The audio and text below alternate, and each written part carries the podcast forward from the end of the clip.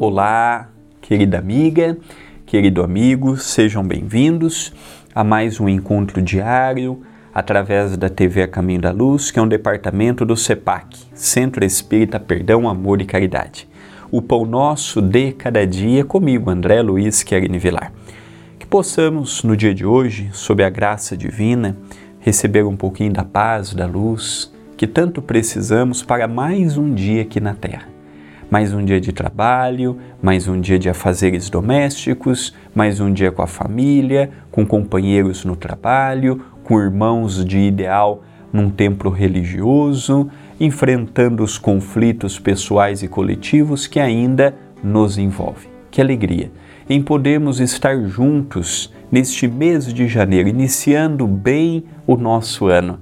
Que alegria pela sua mensagem, pela sua vibração e pelo seu carinho e nesse vídeo no YouTube eu peço a sua ajuda. Seu like é importante, seu comentário no vídeo é importante e compartilhar são pequenas ações que podem ajudar e muito a TV a Caminho da Luz. Do, uma frase de minha autoria, contida no livro Passos de Luz, volume 3, capítulo 26, Sublime Mandamento.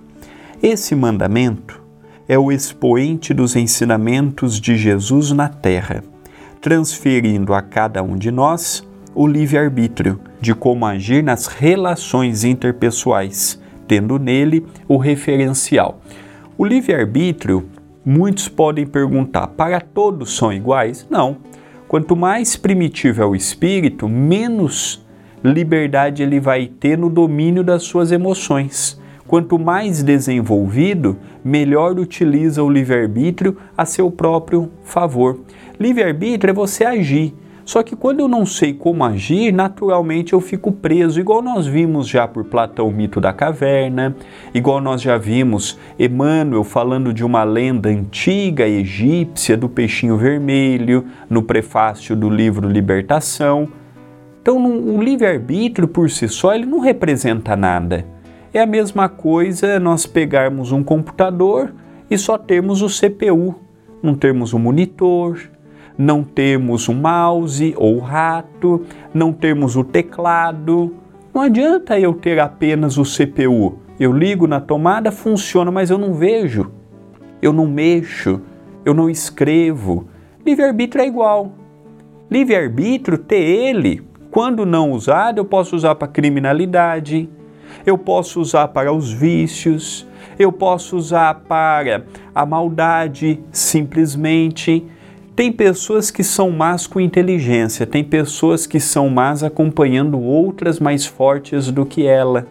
Ela não é má propriamente, mas as, a influência lhe envolve de tal forma que, quando vê, está no meio de um vício, orientado por um amigo, incentivado por uma amiga, mas não é que a pessoa propriamente sozinha buscou aquele caminho.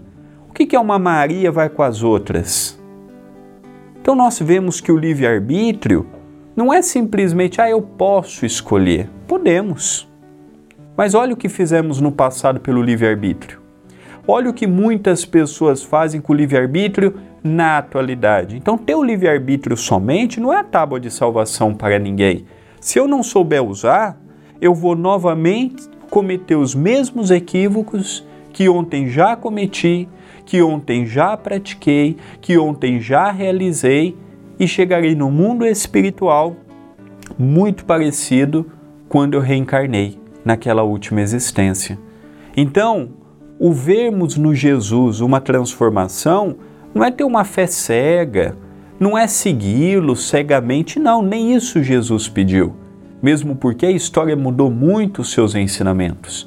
Seguir Jesus é com altruísmo, é com o pensamento contínuo, é com a razão, é com o bom senso, é com o sentimento, é uma junção de coisas que nos darão a possibilidade de vivermos um dia vendo nele o reflexo da bondade, do amor, pegando seus exemplos para o nosso cotidiano e não simplesmente deixar ao léu deixar ao acaso, deixar pelo livre-arbítrio, que quando não aproveitado não gera benefício nenhum, uma existência. Ah, eu quero chegar melhor no mundo espiritual. Mas o que você está fazendo por isso? O que você faz de diferente? O que você faz de melhor? O que você faz a mais do que não fazia antes de compreender como deveria utilizar o seu próprio livre-arbítrio? Pensemos nisto, mas pensemos agora.